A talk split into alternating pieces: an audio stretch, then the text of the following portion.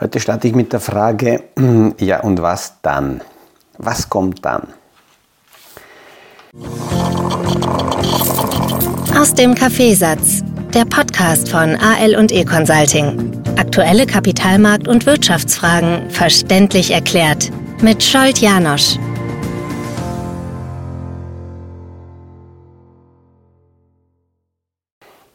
Diese Fragestellung ähm, ist meine Reaktion auf eine Diskussion, die ich äh, gehabt habe, wo ähm, die, die, Diskussion ist äh, gestartet worden aus, der, aus dem Druck heraus, unbedingt jetzt endlich anlegen zu müssen, weil die Inflation alles auffrisst.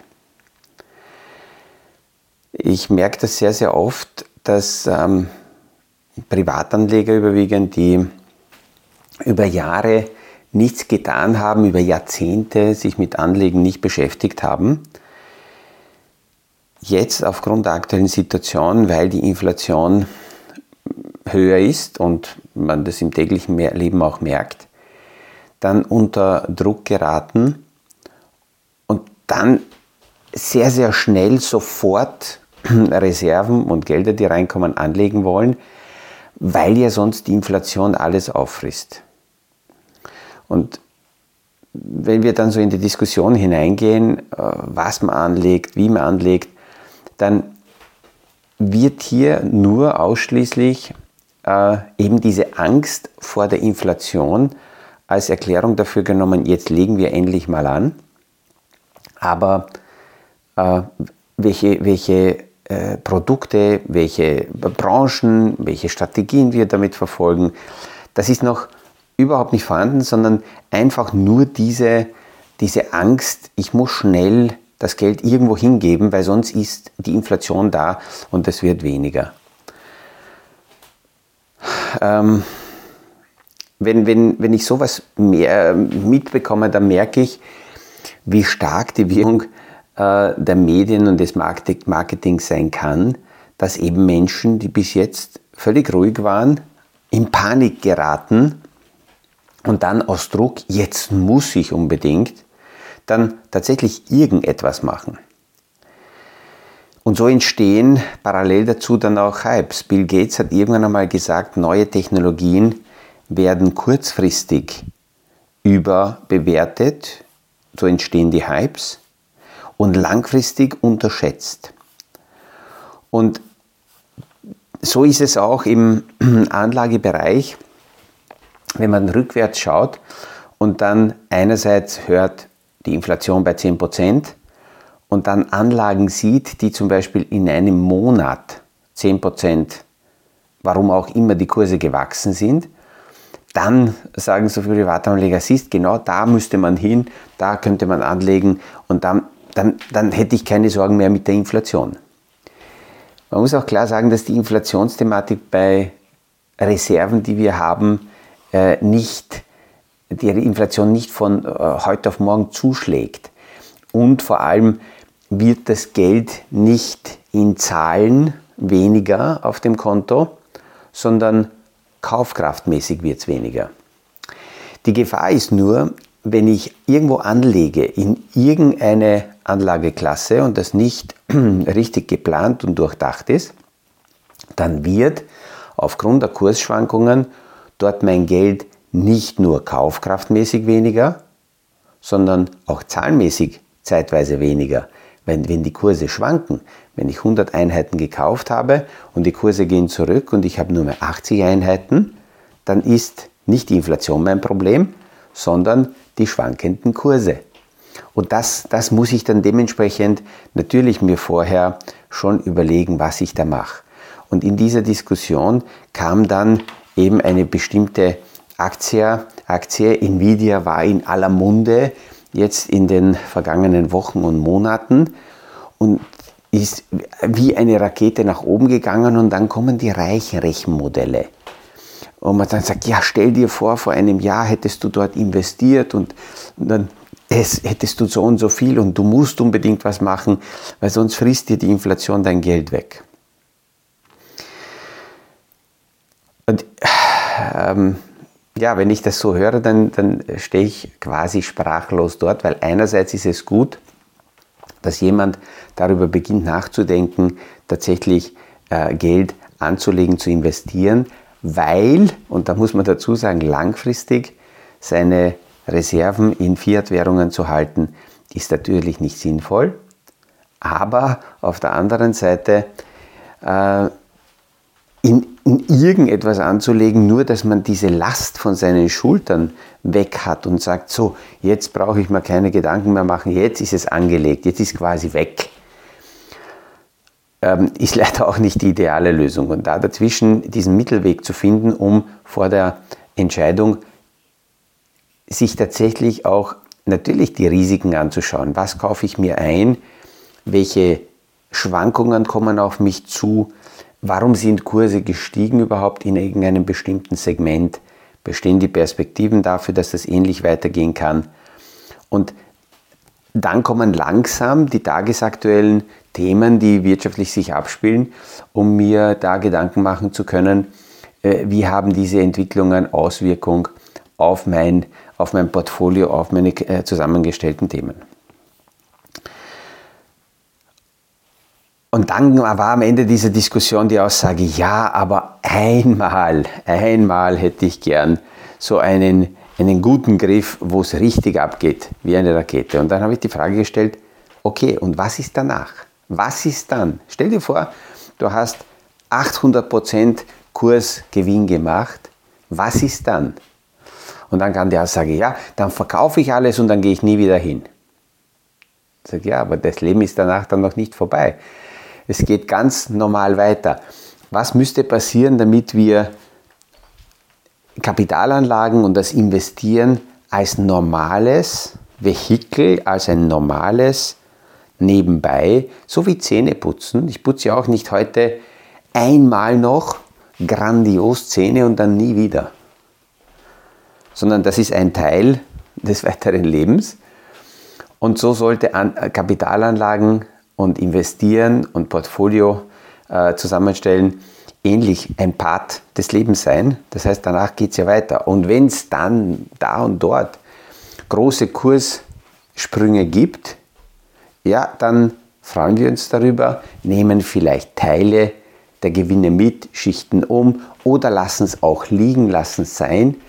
Äh, das hängt davon ab, in welcher Situation wir aktuell sind wenn in der jetzigen Marktphase jemand in seinen Portfolio Positionen drinnen hat, die jetzt eben äh, aufgrund des ähm, künstlichen Intelligenz-Hypes explodiert sind, naja, dann nimmt man dort Teilgewinne mit. Davon ist noch niemand arm geworden. Äh, aber alles rauszuschmeißen und zu sagen, so, jetzt ist vorbei, ich habe hier einmal Glück gehabt, dann würde man Kapitalanlagen in die Ecke Glücksspiel im Casino geben und sagen, ich war dort, hatte einmal Glück und da gehe ich nie wieder hin. Es geht ja morgen weiter. Das ist äh, keine Lösung. Und ähm, ja, also ich hoffe, dass, dass diese Gedanken ein wenig helfen, speziell all jenen helfen, die noch nicht so tief und langfristig äh, mit der Idee ich lege meine Reserven einfach an, sich befasst haben, noch keine wirkliche Strategie haben, sondern das langsam erst entwickeln. Ich habe ja nebenbei auch die Frage gestellt bekommen, was soll ich oder wie soll ich das angehen? Ich habe noch diese sechs Monatsreserven nicht. Ich starte jetzt, ein junger Bursch. Ich habe nicht diese sechs Monatsreserven, ähm, die Sie gemeint haben, Herr Janosch, und, und äh, möchte aber trotzdem anlegen. Na, recht einfach. Ich habe dann gesagt, na, schau, äh, probier einfach mal aus, wie viel du aus dem monatlichen Einkommen auf die Seite legen kannst, einfach nur auf ein, auf ein Sparkonto. Du gehst zu deiner Bank und sagst, okay, ich möchte zu meinem normalen Girokonto daneben ein Online-Sparkonto haben und da legst du monatlich, äh, also die Frage ist, wie viel kannst du monatlich auf die Seite legen, ohne dass es dir großartig wehtut. Eine Summe, wo du sagst, ja, die Summe, die kann ich Open-End auf die Seite legen. Die Grundvoraussetzung ist immer, es sollte in der Nähe von in etwa 10% des Bruttoeinkommens sein. Das wäre die Zielsetzung.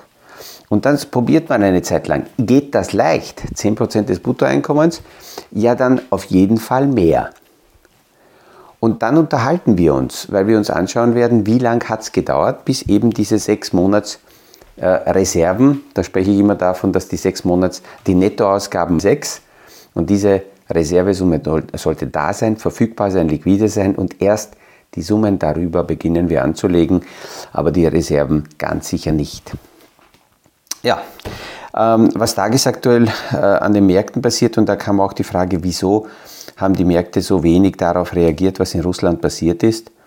Naja, einerseits, weil die meisten Unternehmen aus Russland sich entweder schon zurückgezogen haben oder wenn sie dort noch irgendetwas haben, diese Investments abgeschrieben haben. Und somit, ähm, wenn in Russland etwas äh, jetzt noch passieren würde, jetzt rein wirtschaftlich, die globalen Unternehmen das nicht mehr so stark betrifft. Russland produziert jetzt schon deutlich mehr Öl, als eigentlich äh, sie machen sollten. Und sollte es zu Problemen kommen und ähm, Putin bräuchte noch mehr Geld, dann würde er vermutlich noch mehr Öl produzieren, was dazu führt, dass, die, dass der Ölpreis sinkt und global gesehen äh, diese Geschichte dann wiederum für die Inflation äh, gut wäre, wenn damit die Inflation zurückgeht. Und deswegen haben die Märkte jetzt nicht deutlich stärker darauf reagiert. Es gab ein paar lustige Aussagen, äh, dass man gesagt hat, ja, man muss jetzt aufpassen, dass zum Beispiel die Atomsprengköpfe äh, nicht in die falschen Hände kommen, als ob sie jetzt in den richtigen Händen wären. Äh, also ich, bei, bei, aller, bei aller, naja, weiß ich nicht, ob man das noch Respekt sagen kann, aber als einer der größten Verbrecher der letzten Jahre sitzt ja Putin immer noch recht locker im Sattel und zu sagen, da sind die Atomsprengköpfe in den richtigen Händen, ist eine etwas naive Annäherung an die Sache aus meiner Sicht. Aber gehen wir weiter. Ähm, was man deutlich sieht, und ich habe vor zwei, drei Wochen darüber gesprochen, dass nicht immer die First Mover, also die Ersten in einer Industriesparte, die Großen werden, sondern all jene, die dann aus den Fehlern der Ersten lernen und dann nachkommen, die nützen das recht gut aus. Wenn wir die künstliche Intelligenz-Thematik hernehmen, dann war Google vor Jahren ein Vorreiter und hat schon seine, seine äh, äh, Programme gehabt. Und alle haben gesagt, okay, Google wird da in diesem Bereich ganz stark werden. Und derzeit wird aber ganz eindeutig nicht Google, sondern eher Meta als Favorit im Bereich der künstlichen Intelligenz eingestuft. Und man sieht auch, dass Meta in immer mehr Bereiche die KI-Lösungen implementiert. Auf der anderen Seite zerlegt ChatGPT die ganze AI-Thematik äh, das Geschäftsmodell von Google, weil wir, wir kommen jetzt auch drauf, wie das Geschäftsmodell von Google ja funktioniert hat. Wenn man in die Suchmaschine von Google irgendwas eingetippt hat, dann hat Google äh, jeweilige Seiten uns vorgeschlagen und vorgeschlagen wurden natürlich jene Seiten eher stärker, die dementsprechend auch mehr gezahlt haben. Und dann ist der Kunde auf die jeweilige Seite und hat möglicherweise dort auch noch eine Bezahlseite vorgefunden, musste dann diese Seite um ein paar Netsch kaufen, um dann die Information zu erhalten oder zum Beispiel im Zeitungsbereich einen Artikel zu lesen. Das war das Geschäftsmodell oder das ist das Geschäftsmodell von Google. Das heißt, die, die Anfragen steuern dann die äh, jeweiligen Seiten und die Unternehmen können alles dafür machen, damit sie äh, von Google dementsprechend äh, zugereiht werden und die Kunden gehen auf die jeweiligen Seiten. JetGPT holt keine Seiten mehr, sondern JetGPT gibt Antworten. Und das bedeutet, dass bei JetGPT jetzt der Suchende nicht mehr weitergeleitet wird auf irgendwelche Seiten, um dort sich einzukaufen und dort zu bezahlen. Äh, und, und es ist für die Firmen dann jetzt unattraktiv, langfristig weiter Google etwas dafür zu bezahlen, um die Seiten dementsprechend äh, in den Vordergrund zu stellen.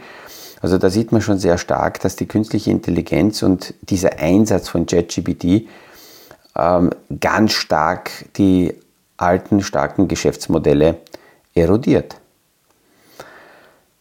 Und als Abschluss noch ähm, äh, ist gestern aus China eine interessante Zahl rausgekommen, 210 Milliarden Dollar Paket schnürt China derzeit. Und die wollen diese, diese, äh, diesen Stimuluspaket so zusammenstellen, dass speziell der Konsument davon profitiert. Also sie wollen konsumseitig Anreize schaffen. Das ist grundsätzlich ein gutes äh, Signal für Europa, weil Europa natürlich von der chinesischen Wirtschaft auch im Inneren sehr stark profitiert. Sowohl die Luxusgüter als auch die europäische Qualität wird in China gerne gekauft und wenn das tatsächlich kommen würde, dann wäre das im Normalfall ein gutes Zeichen für, ähm, für die europäische Wirtschaft. Immer wenn es China besser geht, dann ähm, merken wir das bei den europäischen Zahlen auch und das wäre schon ganz wichtig, damit hier Europa wieder ein bisschen Rückenwind bekommt. Es ist ja sehr leise geworden, nachdem am Jahresanfang die europäische Wirtschaft stärker war. In der aktuellen Situation ist es eher wieder äh, recht mau. Das waren so ein paar Gedanken, die ich zum heutigen Tag hier zusammenfassen wollte. Wünsche auch heute wieder einen erfolgreichen Tag und melde mich morgen. Da bin ich wieder unterwegs, wenn ich morgen meine Podcast-Folge aufnehme.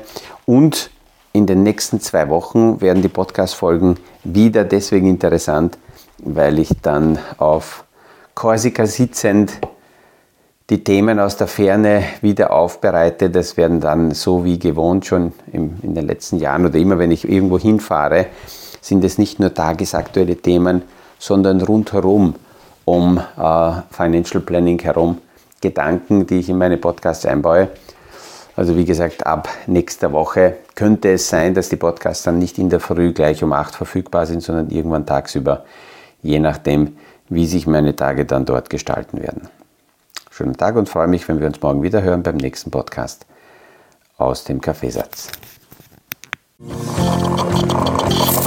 Das war aus dem Kaffeesatz, der Podcast von AL und E Consulting zu aktuellen Kapitalmarkt- und Wirtschaftsfragen, verständlich erklärt mit Scholt Janosch. Aktuelle Fragen, Rückmeldungen und Anmeldungen zum nächsten Kapitalmarkt-Talk findet ihr auf unserer Homepage www.aleconsulting.at.